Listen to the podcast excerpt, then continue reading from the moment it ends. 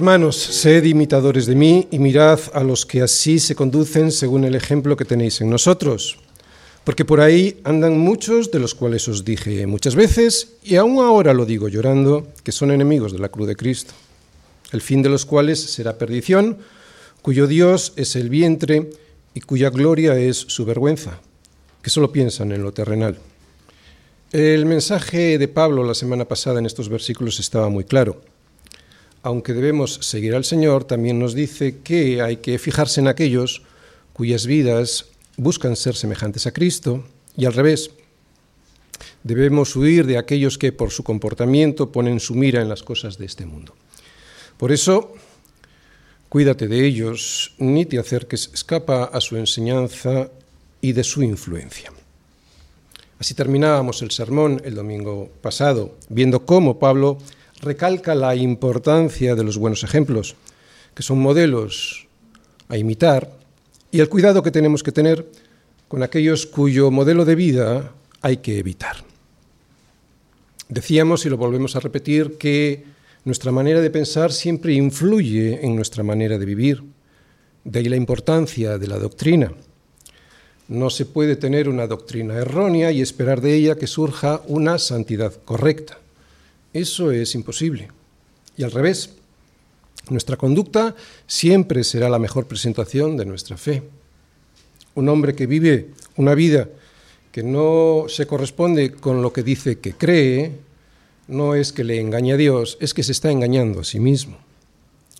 Así que en estos versículos Pablo nos confirma, nos muestra la importancia que tiene nuestra conducta para confirmar en la fe a nuestros hermanos, a otros creyentes y también para la proclamación del Evangelio a los incrédulos.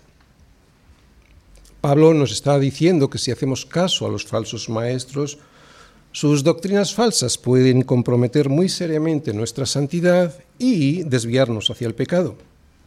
Y además, que ese mal ejemplo llegará a ser piedra de tropiezo para los incrédulos y también para otros creyentes que observan nuestra conducta.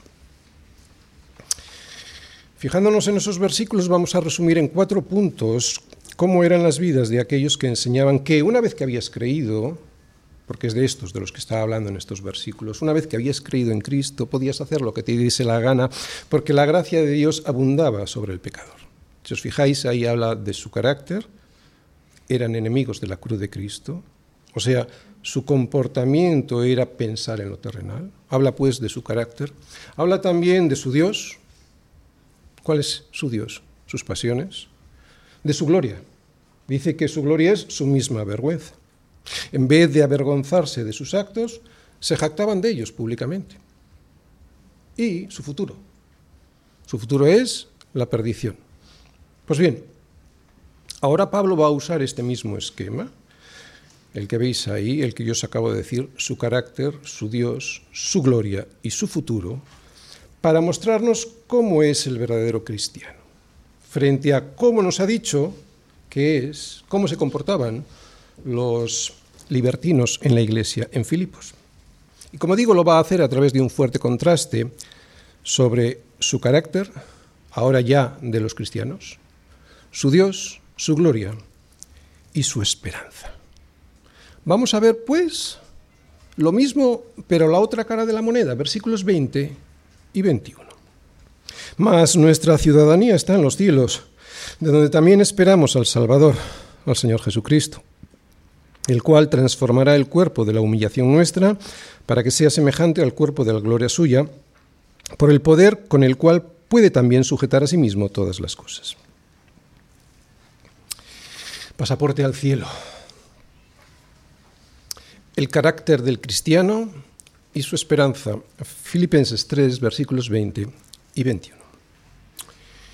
El tema del sermón de hoy es comprobar la diferencia que hay en el carácter y por lo tanto en el comportamiento y en la esperanza del cristiano que verdaderamente ha sido salvado frente al carácter y por lo tanto el comportamiento y la esperanza de los libertinos. Vamos a ver esto en los versículos 20 y 21 a través del siguiente esquema. Primera parte. ¿Cómo es nuestro carácter? Versículo 20. Segunda parte. ¿Cómo es nuestro Dios? Versículo 20. Y tercera parte, ¿cómo es nuestra gloria y nuestro futuro? Versículo 21. Primera parte, ¿cómo es nuestro carácter? Mas nuestra ciudadanía está en los cielos, de donde también esperamos al Salvador, al Señor Jesucristo. Nuestra ciudadanía está en los cielos. Esta ilustración de nuestra situación es excelente y lo es por tres motivos. Somos diferentes por estatus y por esencia, por comportamiento y por los privilegios que disfrutamos de esta ciudadanía. Hay un tercer motivo por el cual somos diferentes, pero eso lo veremos en el versículo 21. Primero, diferentes por estatus y por esencia. Si os fijáis en el versículo 20, Pablo no dice que nuestra ciudadanía estará en los cielos, nos dice que ya está en los cielos. Y la conjugación de este verbo en presente y no en futuro es fundamental para poder entender muchas cosas que hoy vamos a intentar explicar. Y es que si eres un verdadero cristiano, desde ahora mismo, desde ya, desde ya, eres un ciudadano de los cielos. No es que vayamos a estar en ese reino, es que ya estamos en él. Lo vamos a ver en más pasajes. Quiero que vayáis a Efesios. Efesios 2, versículos del 4 al 6. Fijaos, fíjate lo que le dice Pablo a los, a los Efesios. Efesios 2, 4 al 6.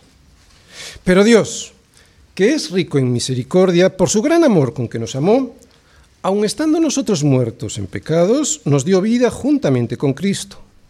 Por gracia sois salvos. Y juntamente con Él nos resucitó, y asimismo, y yo tengo subrayado aquí, nos hizo sentar en los lugares celestiales con Cristo Jesús. Nos hizo sentar. Lo que ahí le dice Pablo a los Efesios es que estamos sentados ya en los lugares celestiales, no que algún día estaremos. Y ya lo estamos porque Cristo mismo nos sentó cuando juntamente con Él fuimos resucitados. A Colosenses, vamos a Colosenses todos. Colosenses, eh, capítulo 1, versículo 13. A los colosenses les dice algo similar. Fijaos el cual, Dios está hablando, nos ha librado de la potestad de las tinieblas y trasladado al reino de su amado Hijo.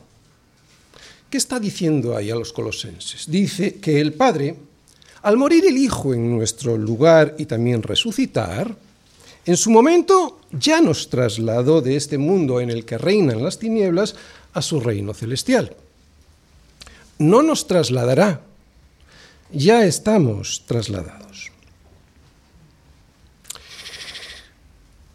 Todos los que aquí estamos sabemos perfectamente que no nos ganamos este pasaporte para el cielo por nuestros propios méritos.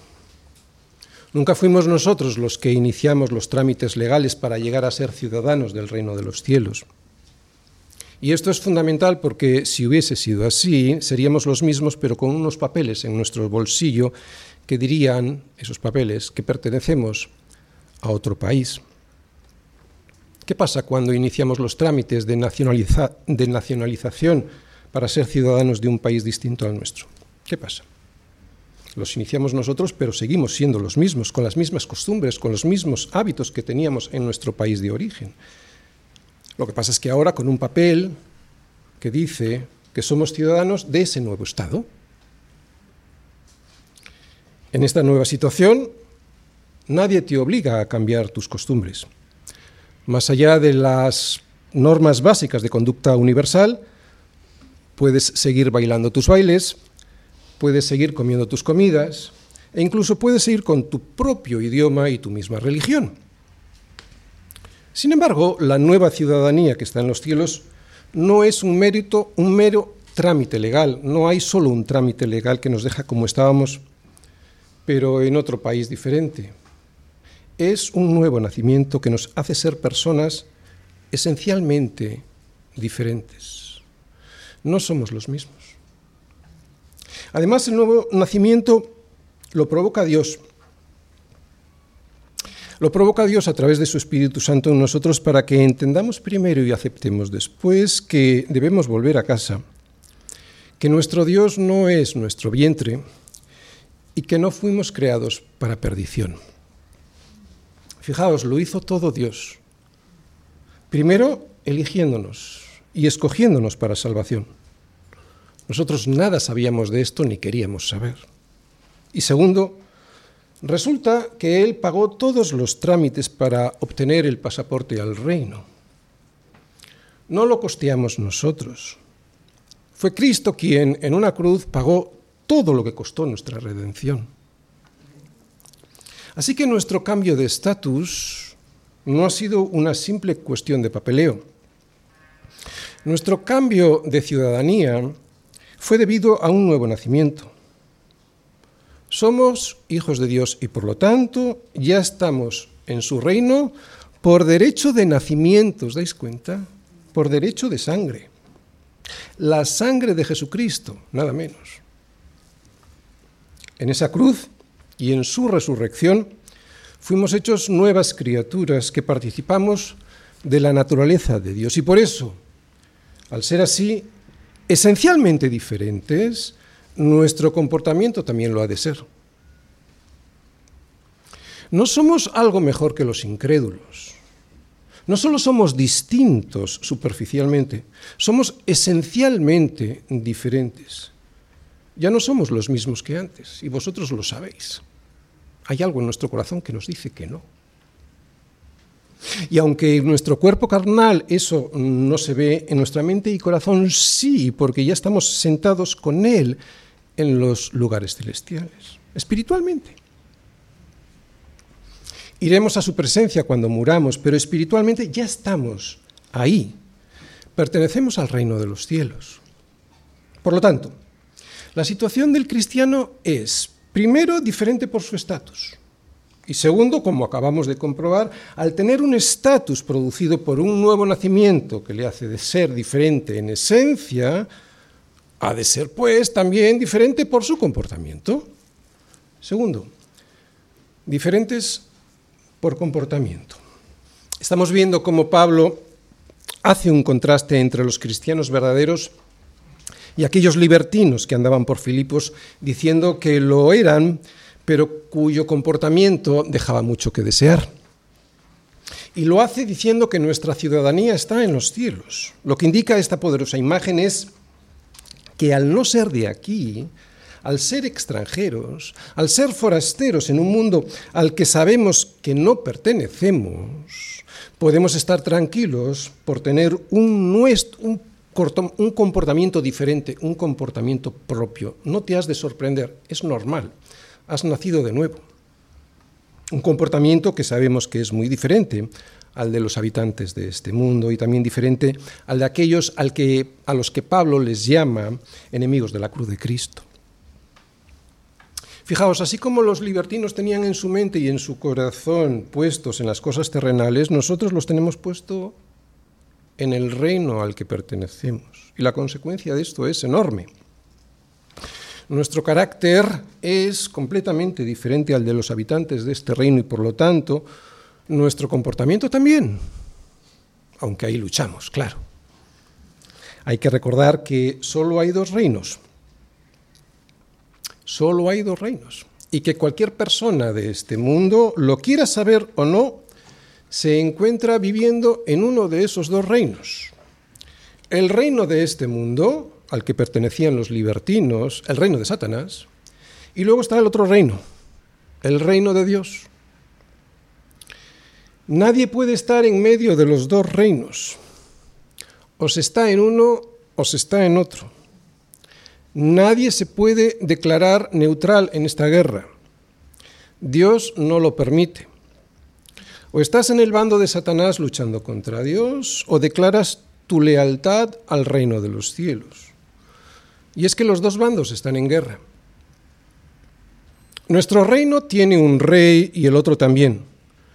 Nuestro rey nos dice, amados, yo os ruego, como a extranjeros y peregrinos, que os, que os abstengáis de los deseos carnales que batallan, ¿os dais cuenta de la guerra? Que batallan contra el alma. Y esta, no, y esta es nuestra lucha. Esta es nuestra lucha. Los libertinos y el resto del mundo, sin embargo, tienen otro Dios que es el vientre y cuya gloria es su vergüenza porque solo piensan en lo terrenal. La forma de comprobar nuestra lealtad al reino de los cielos es si vivimos para nuestros instintos, para nuestros deseos y para nuestras pasiones, o si nuestra actitud está dominada por la voluntad de Dios. Cuando menos nuestra actitud. Somos leales al Señor si es su deseo y voluntad lo que nos controla y lo que nos gobierna. Y por el contrario, si lo que nos controla y lo que nos gobierna no es su voluntad, hay dudas, ¿verdad? Si invertimos en su deseo y voluntad todo nuestro tiempo y toda nuestra energía, es cuando somos ciudadanos del reino de los cielos. ¿Dónde está nuestro mayor tesoro? Porque donde esté nuestro tesoro, allí también estará nuestro corazón. ¿Os dais cuenta? Esta ha de ser la actitud y por lo tanto también el comportamiento, el comportamiento de los ciudadanos del reino de los cielos. Y atención, porque no se trata solo de moralidad. Todos conocemos a personas íntegras en su moral, pero que no dedican ni un solo instante a Dios, y para ser un ciudadano del reino de los cielos, nuestros pensamientos y lealtad han de girar en torno al Señor. Si le dedicas tiempo a tu relación con Dios, estamos hablando de comunión con Él y tus pensamientos desean hacer su voluntad, entonces es cuando te estás demostrando que eres leal al reino de los cielos. Nuestro reino tiene un rey y el otro también. No existe la neutralidad en esta vida. Se lo dice Pablo a los romanos. Ya lo hemos visto muchas veces, ¿verdad? ¿No sabéis que si os sometéis a alguien como esclavos para obedecerle, ¿Sois esclavos de aquel a quien obedecéis? Y aquí están las dos opciones. Sea del pecado para muerte o sea de la obediencia para justicia. La gente se piensa que es libre, pero no existe el libre albedrío. Lo acabamos de leer.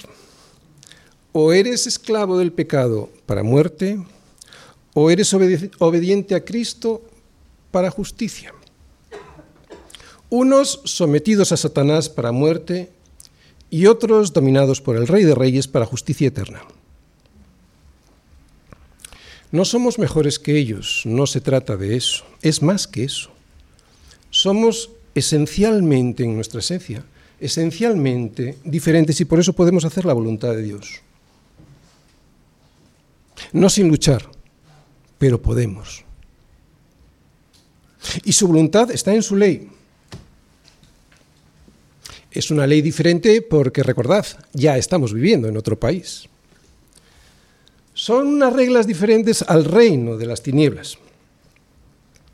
Todos los ciudadanos del reino de los cielos sabemos que tenemos un nuevo código de conducta. Por eso ahora vemos las cosas completamente diferentes a como las veíamos antes gracias a este nuevo código legal. ¿Cuál es? La perfecta ley de la libertad. Su palabra. Que no es libertad para hacer lo que nos venga en gana, sino que es una ley que nos hace libres del engaño de las tinieblas. Por eso se llama la ley de la libertad. Y también por eso nos dice Santiago que el que mira atentamente en la perfecta ley, en la de la libertad, y persevera en ella, no siendo oidor olvidadizo, sino hacedor de la obra, éste será bienaventurado en lo que hace. Por lo tanto, la situación del cristiano es diferente primero por su estatus y segundo, su nuevo estatus producido por un nuevo nacimiento le hace ser diferente en esencia y por eso su comportamiento es diferente. Y tercero, el cristiano es diferente por los privilegios que tiene. Tercero, diferentes por privilegios. Nuestra ciudadanía, como acabamos de ver, nos exige una serie de obligaciones como cualquier otra ciudadanía, pero también nos ofrece una serie de derechos. Como ciudadanos de este país tenemos una serie de privilegios que no tienen en el reino los ciudadanos del reino de las tinieblas. Los privilegios que tenemos son audiencia real, seguridad y servicio. Hay un cuarto, pero lo veremos en el versículo 21. Audiencia real significa, ya sabéis, que podemos presentarnos delante del rey para tener comunión con él y también para suplicar por nuestras peticiones. Nuestro rey no es un rey cualquiera, es un rey misericordioso y atento. Él está dispuesto a escuchar siempre y Él se duele con nosotros. Fijaos si nos escucha. El Salmo 116 es un cántico de un liberado que dice que ama a Dios porque ha inclinado su oído a Él. Por tanto, dice el salmista, le invocaré todos los días de mi vida. Dios siempre inclina su oído a nosotros y además, como dice este poeta, es Él quien primero lo hace. Es por eso que el cantor le invoca todos los días. Siempre es Dios quien está primero atento para escucharnos. Nosotros le amamos a Él porque Él nos amó primero. Nosotros no tenemos ninguna capacidad para amar a Dios y tener audiencia con Él si no es Él quien primero nos ama y nos escucha. Es triste, pero es la condición del pecador. Y Él está muy interesado en escucharnos. Otro de los privilegios es el de la seguridad. Podemos estar seguros. Nada nos ocurre sin que nuestro rey lo sepa y lo permita pues aun nuestros cabellos están todos contados. Así que no temáis, más valéis vosotros que muchos pajarillos. Además de audiencia real y de la seguridad, tenemos el privilegio del servicio. Es un servicio militante, no es ocasional. Hoy sí, mañana no. Como ciudadanos del reino de los cielos podemos pero sobre todo debemos servir a nuestro Rey. ¿Cómo servimos? Con obediencia y hasta la muerte.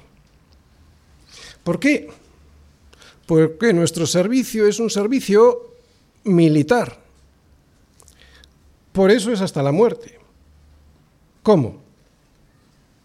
Bueno, en algunos países somos tan perseguidos que es hasta la muerte física, pero aquí no. ¿Cómo nosotros podemos servir? Pues poniendo nuestra vida al servicio de nuestro Rey cuando morimos a nosotros mismos, ¿no? a nuestros deseos, a nuestras pasiones, porque hemos sido asidos por Él para alcanzar un bien mayor que es vivir eternamente. Y eso se hace como los buenos militares, luchando hasta la muerte por tu patria. Nuestro servicio es militar. Y lo es porque implica que debemos ser conscientes de los peligros de un enemigo que quiere invadirnos y derrotarnos para hacernos esclavos de la iniquidad y del pecado y de la arrogancia y de la suciedad, que hay en su reino. Por eso es un servicio militar, porque siempre tenemos que estar vigilantes a los peligros que nos amenazan en este mundo sucio y desordenado.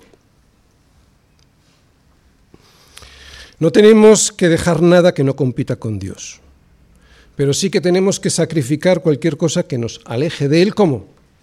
Muriendo a nosotros mismos. Otra vez, es una guerra. Esta es la guerra. Esta es nuestra lucha. Resumiendo, nuestra situación es diferente primero por estatus, segundo por el comportamiento y tercero por los privilegios que acabamos de ver que tenemos. Pero ya antes de ver el cuarto de esos privilegios, ¿cómo es nuestro Dios? Segunda parte, ¿cómo es nuestro Dios? Más nuestra ciudadanía está en los cielos, de donde también esperamos al Salvador, al Señor Jesucristo. ¿Qué nos dice aquí Pablo? Aquí Pablo nos está diciendo que nuestro Dios no es nuestro vientre, sino que nuestro Dios es un Señor, el Señor Jesucristo. En contraposición a lo que nos acababa de decir de los libertinos, cuyo Dios era su vientre, nuestro Dios es el Señor de nuestras vidas que busca nuestro bien y que además es un bien duradero. Así como los libertinos solo pueden esperar de sus dioses, que son sus vientres, mm, placeres pasajeros que además duran muy poco y que les llevan a la perdición, nuestro Dios, además del Señor, es un salvador. Y es un salvador de principio a fin. El Señor nos salvó, el Señor nos está salvando y el Señor nos terminará de salvar totalmente. El Señor nos salvó. ¿Por qué? Porque el Señor es un Dios que ya vino a salvarnos de la culpa del pecado. Eso lo hizo muriendo en una cruz por nosotros. Es un Dios que está con nosotros actualmente salvándonos del poder de los deseos del pecado. Lo hizo con el poder de su resurrección, lo hace con el poder de su resurrección, pero aún hay más. Es un Dios que volverá para salvarnos de la perdición eterna, que era, es el destino de los libertinos, y darnos un cuerpo con el que seremos semejantes y ya a Cristo y perfectamente salvados de la presencia del pecado en nuestros cuerpos glorificados. Así que podríamos decir que ya fuimos salvados de la culpa del pecado, que estamos siendo salvados del poder del pecado y que terminaremos siendo perfectamente salvados de la presencia del pecado en nuestros cuerpos resucitados. Pero aquí, y a través del poder de la palabra, aquí que estamos en el medio de la, vamos a decir, del proceso de salvación, ¿verdad? Aquí es a través del poder de su palabra, es como podemos tener la libertad de ir siendo salvados del poder del pecado. Esta es la ley de la libertad, su palabra. Estamos en un mundo que se enfrenta a Dios todos los días y que por lo tanto también a nosotros. Es un mundo hostil porque los que viven bajo el maligno están controlados por él y por su pecado. Pero aún más, es que nosotros mismos no somos perfectos. Se lo oímos decir a Pablo. No es que lo haya alcanzado ya, ni que ya sea perfecto, sino que prosigo por ver si logro asir aquello para lo cual también fui asido por Cristo Jesús. Esta es nuestra situación en el mundo. El Señor no nos engaña.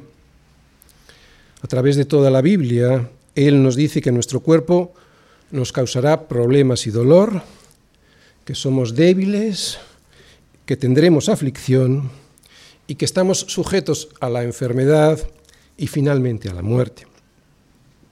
Así que tenemos problemas fuera, producidos por este mundo, y dentro, producidos por nosotros mismos. ¿Cómo proseguir? ¿Cómo proseguir como nos animaba Pablo a hacerlo? Pues en el versículo siguiente, Pablo nos dice cómo hacerlo. Tercera parte. ¿Cómo es nuestra gloria y nuestro futuro? El cual transformará el cuerpo de la humillación nuestra para que sea semejante al cuerpo de la gloria suya, por el poder con el cual puede también sujetar a sí mismo todas las cosas. ¿Recordáis cuál era la gloria de los libertinos? La gloria de los libertinos era su vergüenza. Ellos se gloriaban, se jactaban de sus perversiones que en realidad eran su vergüenza. Esa era su gloria y ahí se acababa su gloria. Pero los ciudadanos del reino de los cielos buscan darle la gloria a Dios con su comportamiento aquí y anhelan el día en el que allí les sea concedido un cuerpo glorioso, un cuerpo al que les será imposible pecar. Ese día, toda la vergüenza que hemos estado pasando aquí dará lugar a la gloria. Así que esto es una gran esperanza, esto es un gran acicate, esto es de gran ánimo, este versículo 21, para poder perseverar en aquello en lo que Pablo nos dice que prosigamos, ¿sí o no? Aquí la salvación que ya tenemos y que comenzó con el perdón de nuestros pecados y la posibilidad de luchar contra el poder que aún tiene el pecado, allí se verá completada con una transformación total y absoluta de nuestros cuerpos. Nuestros cuerpos serán resucitados y transformados porque el cuerpo que tenemos ahora es un cuerpo de humillación.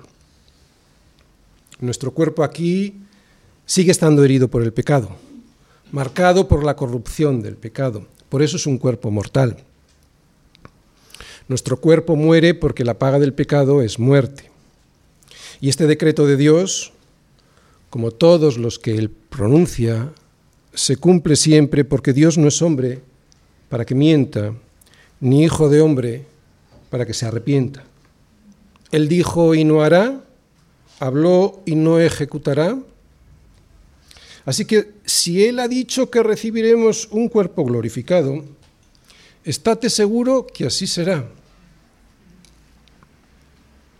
Hemos dicho que los privilegios que tenemos por, ser ciudadanos del reino de los cielos son los de audiencia real, los de seguridad y servicio. Podemos y debemos servir al rey. Pero faltaba uno que vemos en este versículo 21. Sería imposible disfrutar plenamente de nuestra ciudadanía celestial si no podemos tener un cuerpo que nos permita disfrutarla plenamente, que es lo que nos pasa aquí y lo sabemos perfectamente.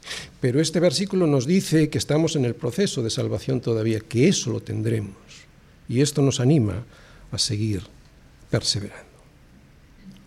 Este versículo 21 nos muestra que la obra de redención que comenzó con la elección ya está totalmente terminada. Porque a los que antes conoció, también los predestinó para que fuesen hechos conforme a la imagen de su Hijo, para que Él sea el primogénito entre muchos hermanos. Y a los que predestinó, a estos también llamó. Y a los que llamó, a estos también justificó. Y a los que justificó, a ellos también glorificó. Estas palabras del apóstol a los romanos nos muestran que la salvación es un proceso por el cual vamos siendo transformados a la imagen de Cristo hasta tener un cuerpo que ya no sufra dolor, ni enfermedad, ni angustia, ni fragilidad, ni vergüenza, ni pecado, ni corrupción. Es de gran ánimo poner nuestra vista ahí. Será un cuerpo perfecto, un cuerpo inmortal. Al principio somos nacidos en una nueva familia, la familia de Cristo, y por eso se nos da una nueva ciudadanía. Después, que es donde estamos ahora, a lo largo de toda nuestra vida, las virtudes del Hijo de Dios se van reproduciendo en nosotros hasta que lleguemos a nuestra última morada con Cristo en el cielo. Allí esperaremos en espíritu a ser resucitados por Él, pero ya cuando seamos resucitados lo haremos con un cuerpo libre de pecado sin la humillación ni la vergüenza que nos produce el que tenemos ahora aquí. Así es la resurrección de los muertos. Se siembra en corrupción, resucitará en incorrupción. Se siembra en deshonra, resucitará en gloria. Se siembra en debilidad, resucitará en poder. Se siembra en cuerpo animal, resucitará cuerpo espiritual. Está haciendo referencia al cuerpo glorificado. Hay cuerpo animal y cuerpo espiritual, el cuerpo que recibiremos una vez seamos resucitados. Y Cristo tiene el poder para hacerlo, nos lo dice en el versículo 21, si os fijáis, la última parte del versículo 21 dice, es el poder, el que nos dará ese cuerpo resucitado, es el poder con el cual puede también sujetar a sí mismo todas las cosas.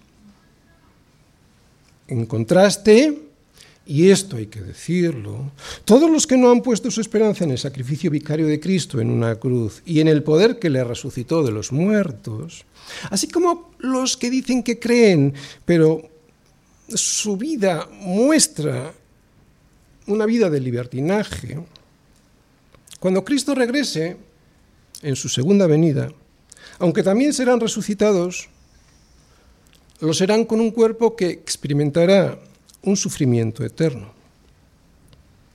Hay que decirlo. No sabemos cómo será ese cuerpo. La Biblia no dice mucho acerca de esto. Lo que sí sabemos es que será un cuerpo que experimentará la vergüenza y la ira de Dios y sobre todo la falta de esperanza ya definitiva que aquí todavía podemos tener todos. Es como lo dice el profeta Daniel. Muchos de los que duermen en el polvo de la tierra serán despertados, unos para vida eterna y otros para vergüenza y confusión perpetua. Vergüenza y confusión perpetua que consisten, como nos dice el Señor mismo en Mateo 25, 41, en que serán echados al fuego eterno preparado para el diablo y sus ángeles. No sé cómo será esto exactamente, pero no suena muy bien ni esperanzador. Pero hay que decirlo. Sin embargo, para ti y para mí, si realmente has puesto toda tu confianza en Cristo Jesús, volvamos a leer el versículo 21.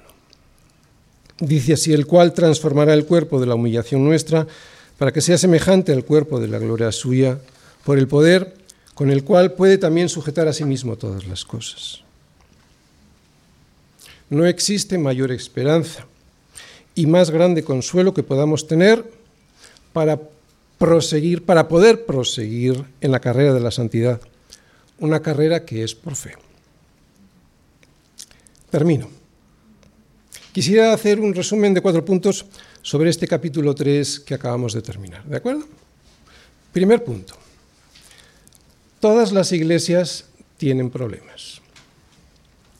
No existe ni una sola iglesia en este mundo que no haya tenido problemas, que no los tenga o que no los llegue a tener.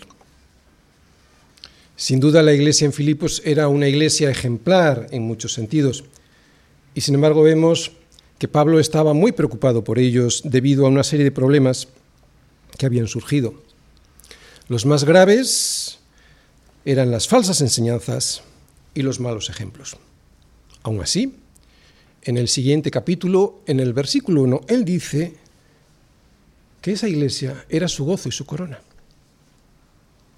Unos diez años antes de que escribiera esta carta, Pablo había fundado esta iglesia en Filipos y ya hemos visto que trata con ellos diferentes problemas, algunos de ellos muy graves. Solo en el capítulo 3 hemos visto que les advierte de los falsos maestros y de los libertinos. Los primeros eran los judaizantes que se paseaban por las iglesias enseñando falsas doctrinas que sembraban la confusión entre los filipenses. Eran judíos que se habían convertido al Evangelio, pero que enseñaban a los cristianos gentiles que para ser realmente salvos debían guardar la ley de Moisés. Insistían especialmente en la circuncisión, en las leyes que hacían referencia a la dieta alimenticia y en las fiestas religiosas que había que cumplir. Enseñaban que aquellos gentiles que se habían convertido al cristianismo tenían que acatar estas leyes para poder ser considerados por Dios como justos. Su estrategia era ir yendo por las iglesias que el apóstol Pablo iba abriendo para extender estas falsas doctrinas, estas herejías. Pablo ya había advertido y siguió advirtiendo de este gravísimo problema. ¿no? Tenemos en su correspondencia este problema, advirtiendo de este problema en las cartas a Corinto, Galacia y Filipos. Pero también había el problema contrario, los libertinos, porque con su comportamiento demostraban que tampoco habían creído de verdad en Cristo. Y su argumento, el de los libertinos, era que como Cristo les había salvado y perdonado de, sus, todos, de todos sus pecados, ahora ellos podían tener la libertad de hacer lo que bien quisieran, porque la ley se introdujo para que el pecado abundase, mas cuando el pecado abundó, sobreabundó la gracia, así que pequemos todos para que sobreabunde la gracia. Esta forma de malinterpretar la gracia de Dios para aprovecharse de ella daba como resultado un ejemplo de comportamiento que Pablo calificó como vergonzoso. Solo pensaban en lo terrenal para satisfacer sus placeres carnales. Y lo que es peor, jactándose además de ello. ¿Te imaginas tener en la iglesia personas así? Que se jactan de pecados horrendos. ¿Qué enseñanzas podemos extraer de aquí? Básicamente dos. Primera, que hay que tener mucho cuidado con los falsos maestros y con los que se burlan del sacrificio de Cristo, ofendiéndole con su comportamiento obsceno, comportamiento del cual también se jactan. Y segundo, que es muy ingenuo esperar de la Iglesia en este mundo un comportamiento absolutamente perfecto. Es muy triste pero es que es nuestra condición como pecadores. Perdonados, sí, y con poder para luchar contra el pecado también. Pero es poco realista esperar una iglesia sin problemas porque todos ofendemos muchas veces y si alguno no ofende en palabra, este es varón perfecto. Pablo no se consideraba un varón perfecto, aunque proseguía por ver si alcanzaba una mayor santidad, que es el proceso en el cual estamos todos. Por eso si alguien cree que encontrará una iglesia sin problemas para congregarse en ella, eh, que se quede en casa, que ni lo intente, porque no la va a encontrar. Además, es que él mismo es uno de esos pecadores que va a ofender y que lo hará muchas veces. Solo cuando el cuerpo de la humillación nuestra se ha transformado a la semejanza de la gloria de Cristo, podremos disfrutar de una iglesia perfecta. Segundo, herejías que afectan a la salvación. Las dos herejías que resumen el resto de las herejías que se han dado en la historia de la iglesia son estas dos que hemos visto en el capítulo 3. La que dice que las obras ayudan a la salvación, los legalistas, y la, la opuesta, la de los libertinos, la de aquellos que dicen que una vez salvado, pues no es necesario hacer obras, que no es necesario que la salvación venga acompañada por una transformación de nuestra vida, porque la gracia sola de Dios es suficiente. Y aunque esto último es cierto, que la gracia de Dios es suficiente, si realmente hemos recibido la gracia de Dios, esa gracia va a transformar totalmente nuestras vidas para obras de justicia. Las obras nunca serán la causa de la salvación, pero sí el fruto de esta, porque la fe produce obras. Hay más herejías que estas dos, la de los legalistas y la de los libertinos afectan a la santidad. Y es muy importante detectarlas. Pero las que afectan a la salvación las podemos resumir en estas dos que hemos visto en el capítulo 3. Tercero, los buenos ejemplos son importantes. En la Biblia y en la historia de la Iglesia vemos que Dios ha levantado hombres de fe y de compromiso que han servido de ejemplo a otros cristianos para confirmar su fe y ayudarles a proseguir en la carrera de la santidad. Aunque algunos acusan a Pablo de falta de humildad al decir que los filipenses fueran imitadores de él, francamente es muy difícil decir a los demás que te sigan. Hay que ser muy valiente y sobre todo hay que estar muy seguro de tu propio ejemplo para hacerlo. Esta valentía es de nuevo.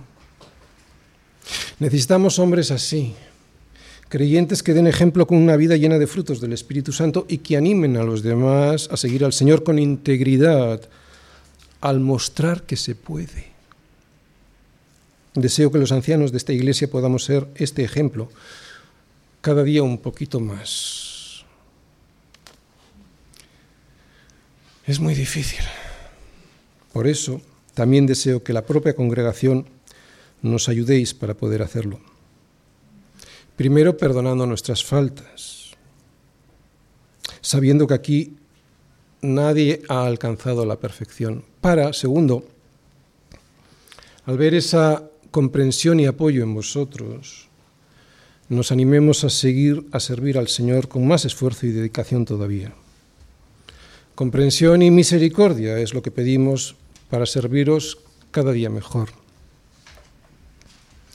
Sabemos que el mejor y mayor ejemplo es nuestro Señor Jesucristo, pero también Dios ha puesto a hombres y mujeres a nuestro lado como ejemplos para que nos ilustren cómo correr la carrera de la fe.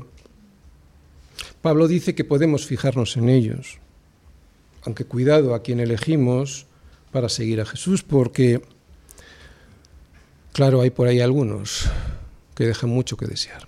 Pero sin duda Dios ha puesto a pastores y maestros como ejemplo, y no solo para guiarnos y enseñarnos por el camino angosto, sino que también son buenos ejemplos que tienen el fin de perfeccionar a los santos para la obra del ministerio, para la edificación del cuerpo de Cristo. Qué difícil. Es muy fácil estar aquí enseñando. Pero es muy difícil ser ejemplo. Cuarto, nuestra esperanza es el regreso del Señor Jesús.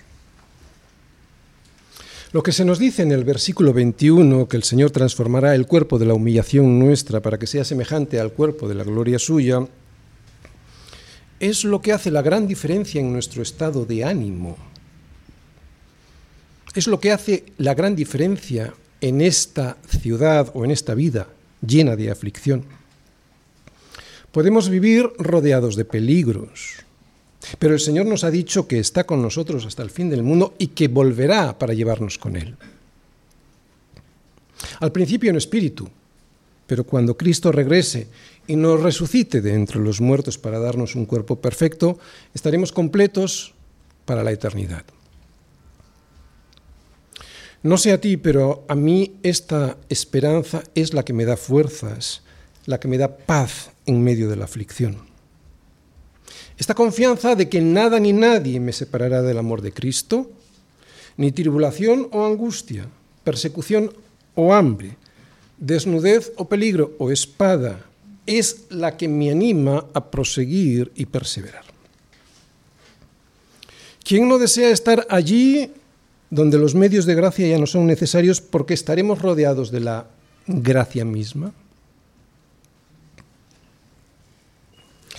Ya no seré tentado, ni corrompido, ni enfermado, ni angustiado, ni odiado, ni afanado, ni perseguido, ni desvelado, ni avergonzado, ni roto, ni debilitado, ni entristecido, ni preocupado. Pero podemos empezar a disfrutar de todo esto aquí, desde aquí mismo. Es cierto que como una sombra nadie nos engaña, pero podemos pedirlo para empezar a disfrutarlo. Y Él nos lo dará. ¿Sabéis?